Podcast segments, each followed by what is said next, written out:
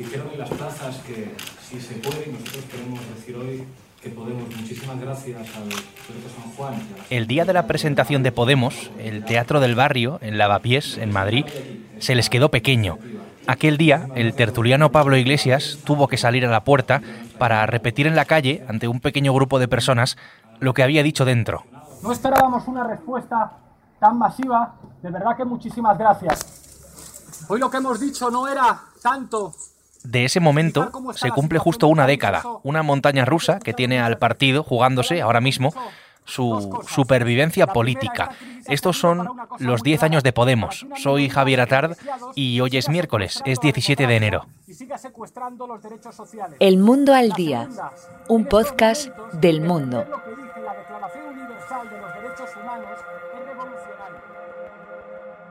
Antes de saltar a la política, a Pablo Iglesias solo lo conocían pues, en la Complutense, en la universidad, y en los ámbitos de esa izquierda en la que él se movía. Doctor en ciencias políticas, profesor titular interino, comenzó a dirigir la tuerca en un pequeño canal de Vallecas llamado Teleca, y de ahí dio el salto a la televisión nacional. Necesitamos un experto para que nos oriente acerca de qué grupos hay detrás de todo esto y hemos invitado a Pablo Iglesias. Muy buenas noches. Muy buenas noches. Pablo Iglesias es profesor de políticas en la Complutense. Primero, dar las gracias por la invitación. Es un gusto cruzar las líneas enemigas y, charlar el territorio comanche en este caso. Yo creo que la noticia Fue en la sexta donde se hizo realmente famoso como tertuliano y cuando llegó el lanzamiento del partido ya era un rostro ciertamente conocido. Álvaro Carvajal es el periodista del mundo que sigue la actualidad de Podemos, Sumar, de todo ese universo. Álvaro, ¿qué tal? ¿Cómo estás? ¿Qué tal, Javi? ¿Cómo estás? Esta es tu labor en el periódico, pero curiosamente, justo hace 10 años fuiste testigo directo del nacimiento del partido, en 2014. Lo contaste también para, para El Mundo. ¿Cómo recuerdas, Álvaro, que fueron aquellos momentos alrededor del partido?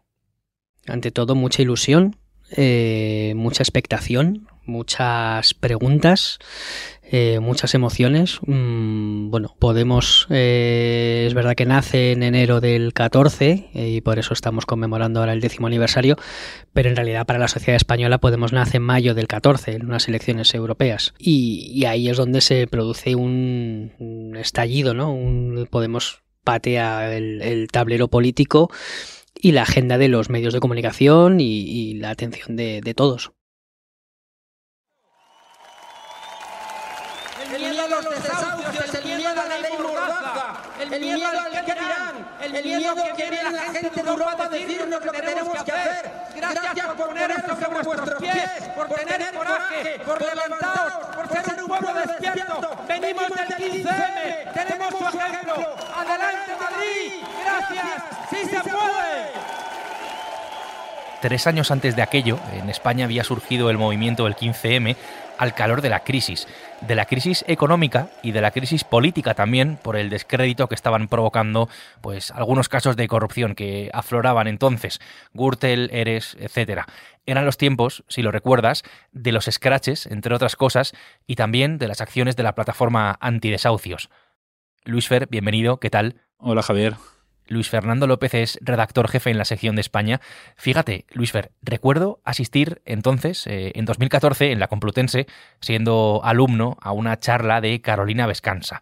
Carolina Vescansa, que ahora puede sonar a la prehistoria, pero es una de las fundadoras de, de, Podemos. En esa charla recuerdo que habló de la creación y del estallido del partido en términos casi de oportunidad. Eh, vino a decir que era el momento justo para que en un sistema de partidos que a priori pues parecía tan poco permeable como el nuestro entonces, pues tuviera éxito una formación como, como Podemos mi pregunta va por ahí, ¿por qué tenía Podemos para conectar de esa manera como hizo eh, con buena parte de la sociedad española hasta llegar eh, a conseguir esos 71 escaños en el Congreso? Es verdad que junto a sus coaliciones en ese periodo de tiempo entre el 2015 y el 2016. Pues Carolina Vescansa es una persona inteligente y demasiado lista, quizás, ¿no?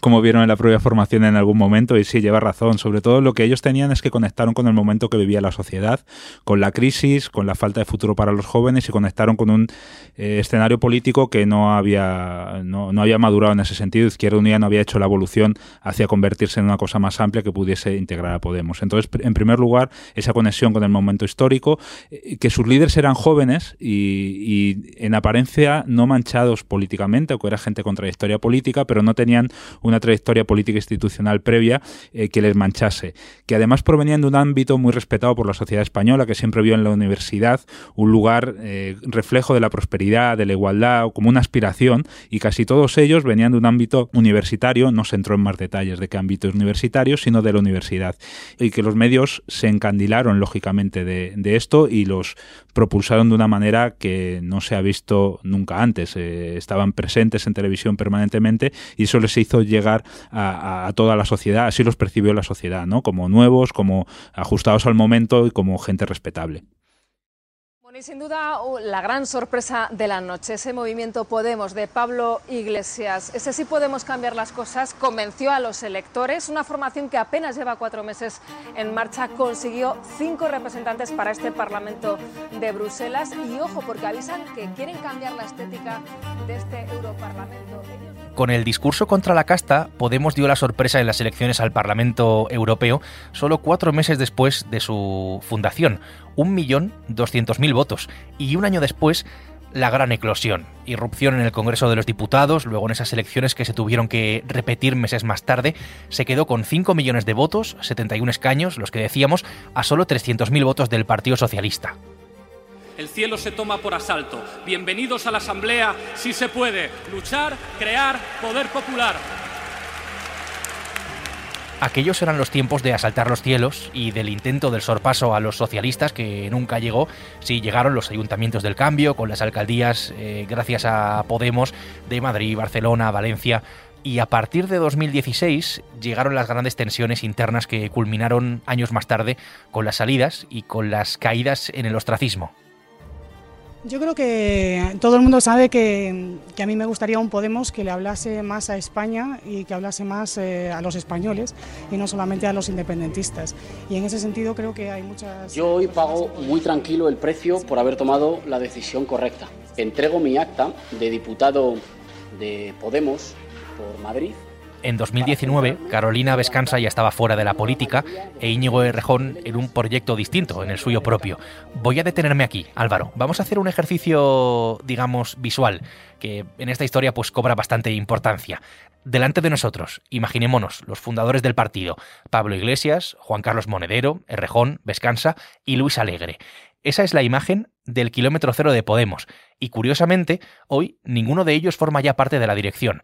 Del Podemos original podemos decir que no queda nadie, básicamente porque una de las constantes en su historia es la de las luchas internas de poder, es verdad que como en todo partido que se precie, pero ahí están las ausencias, los abandonos, las deserciones, la historia de Podemos es una historia de, hitos políticos en, primer lugar, pero también es la historia de, de las deserciones, ¿no? De cómo un grupo de gente pone en marcha un partido y del que hoy sus caras visibles son poco reconocibles respecto a lo que nació en aquel, en aquel 2014. Entonces es verdad que si hacemos una trayectoria de estos 10 años, es muy relevante y muy llamativo ver cómo la cantidad de gente que estuvo en ese teatro del barrio, que estuvo en Vista Alegre, que estuvo en esa marcha en la Puerta del Sol, incluso en las primeras elecciones generales, hoy han desaparecido por completo de la, de la vida pública y como gente que estaba en, en, otras, en otros cargos mucho más pequeños,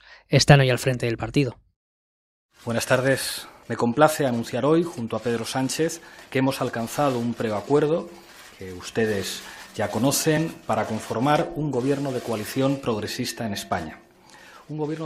Si seguimos con esta historia, hay que recordar que en todos los procesos electorales que han venido después, la marca se ha ido desgastando, se ha ido deshilachando y perdiendo votos a todos los niveles, aunque paradójicamente, a principios de 2020 llegó uno de los grandes hitos del partido, ese acuerdo de gobierno con el PSOE, el primer gobierno de coalición de la democracia, ministros de Unidas Podemos, Pablo Iglesias de vicepresidente, todo un éxito, aunque es verdad que el secretario general duró poco más de un año en el Consejo de Ministros cuando se fue a disputarle a Isabel Díaz Ayuso la presidencia de la Comunidad de Madrid con el resultado pues que todos conocemos, ¿no? Y su salida de la primera línea de la política. Para entonces le había dado tiempo a nombrar a una sucesora a dedo, con la que ahora mantiene abiertamente un enfrentamiento, tanto que Yolanda Díaz ha hecho su propio camino. El PP, Vox y Podemos los han golpeado, han recortado los derechos de las personas en desempleo y van a tener que rendir cuentas ante la ciudadanía. Diez años después del Teatro del Barrio, Podemos se encuentra ante otras elecciones europeas en el mes de junio y con un momento, el actual, que no es nada bueno. Las perspectivas electorales son bastante complicadas. Ahora mismo tiene solo cinco diputados en el Congreso, después de su ruptura con Sumar, y unos pobres resultados en las últimas municipales y autonómicas, y con ese enfrentamiento directo ¿no? con el partido de Yolanda Díaz. Pues si me permites un juego con el símbolo del partido del círculo, te diría que, cerramos un círculo, en un círculo que, que empieza a trazarse en 2014 con la presentación de las europeas y que acaba en, en estas elecciones europeas. Entonces era un desconocido tertuliano, Pablo Iglesias, y hoy es eh, Irene Montero. Mm, entonces eh, la gran amenaza que tenía que sortear Podemos ser Izquierda Unida y ahora la amenaza que hay es eh, bueno el, cambio hegemónico que se ha producido en, el último año con, con, Yolanda Díaz y con Sumar. Y bueno, estas elecciones son un, todo nada como lo fueron aquellas. ¿eh? Aquellas Podemos se presenta en esas elecciones, consigue un gran resultado y es lo que le permite crecer muy rápidamente. Ahora hablamos de, bueno, si saca uno o dos eh, eurodiputados, sería un resultado con el que Podemos quiere, digamos, volver a negociar con Sumar y replantear un equilibrio de fuerzas que no se produjo en las pasadas elecciones, porque en solitario, fraccionado de Sumar, a mí me despiertan muchas dudas que, el partido pueda tener un recorrido en elecciones generales. ¿Se juega entonces, eh, Álvaro, podemos decir, su supervivencia Podemos en estas elecciones eh, europeas? Absolutamente. Mm, apenas tiene poder municipal, el poder autonómico mm, es mínimo y va a perder más porque ahora mismo tiene diputados en el País Vasco, tiene diputados en Cataluña, eh, dentro de los comunes que, que, bueno, tienen los días contados si, si, si van a ir separados de sumar. Entonces, es cierto que las elecciones europeas no son el final, lógicamente. Tenemos cinco diputados en el Congreso, cinco diputados que además son decisivos en muchas de las votaciones. Lo hemos visto en la, semana pasada con, cuando tumbaron el decreto. Con lo cual, esos cinco diputados siempre van a poder seguir haciendo política. Pero, claro, eh, las elecciones europeas se presentan como una, un, combate de tú a tú con Sumar para medir cuánto vale cada uno. Claro, si el resultado de las elecciones es que uno mide mucho y otro mide muy, muy poquito, eh, hay un problema. Hay un problema de, continuidad más allá de, de, que este año, de los próximos, la próxima legislatura, los próximos casi cuatro años, vamos a tener Podemos para rato.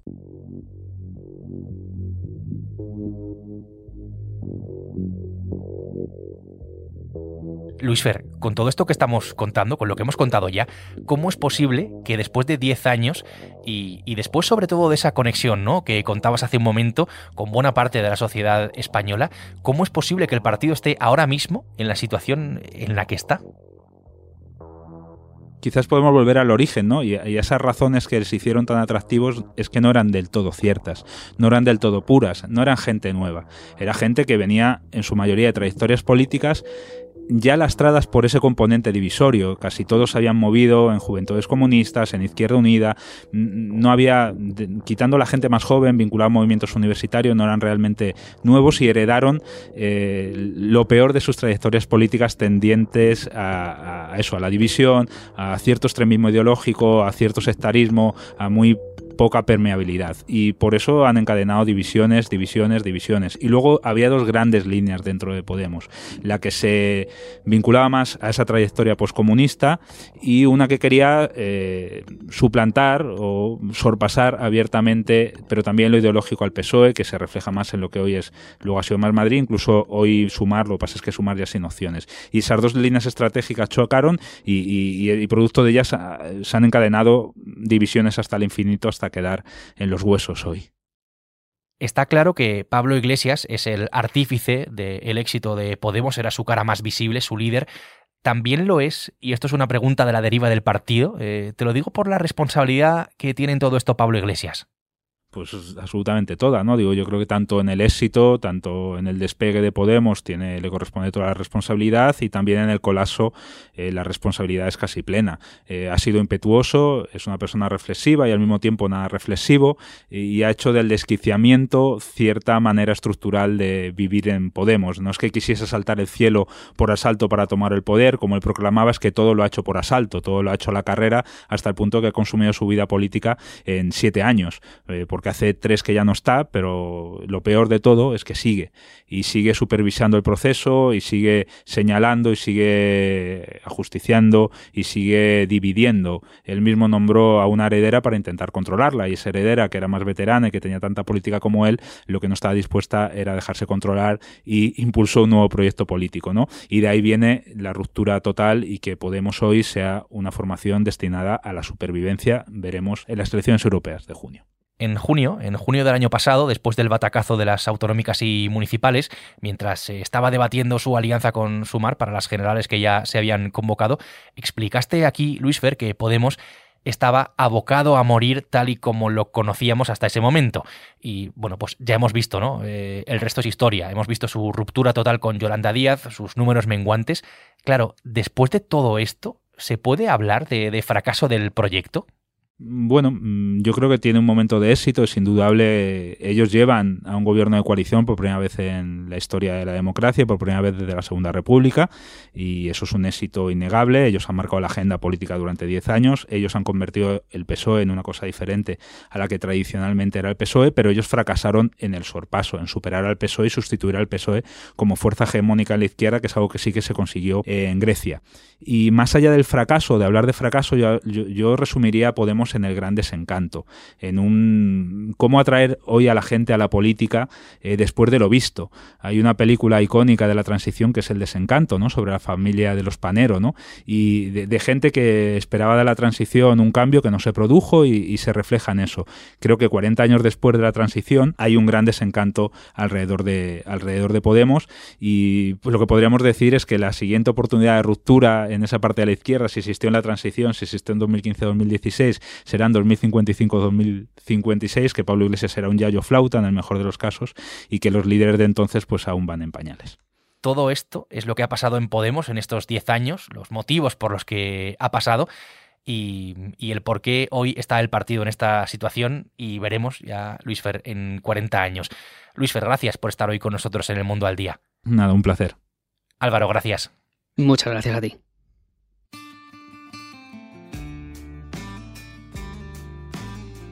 Luis Fernando López y Álvaro Carvajal han hecho posible este episodio de El Mundo al Día, un podcast que puedes escuchar todos los días en elmundo.es, en la web del mundo y en las principales plataformas de audio, donde tienes la opción de suscribirte.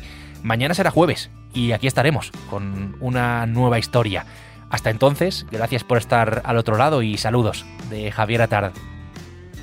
Has escuchado El Mundo al Día, un podcast del mundo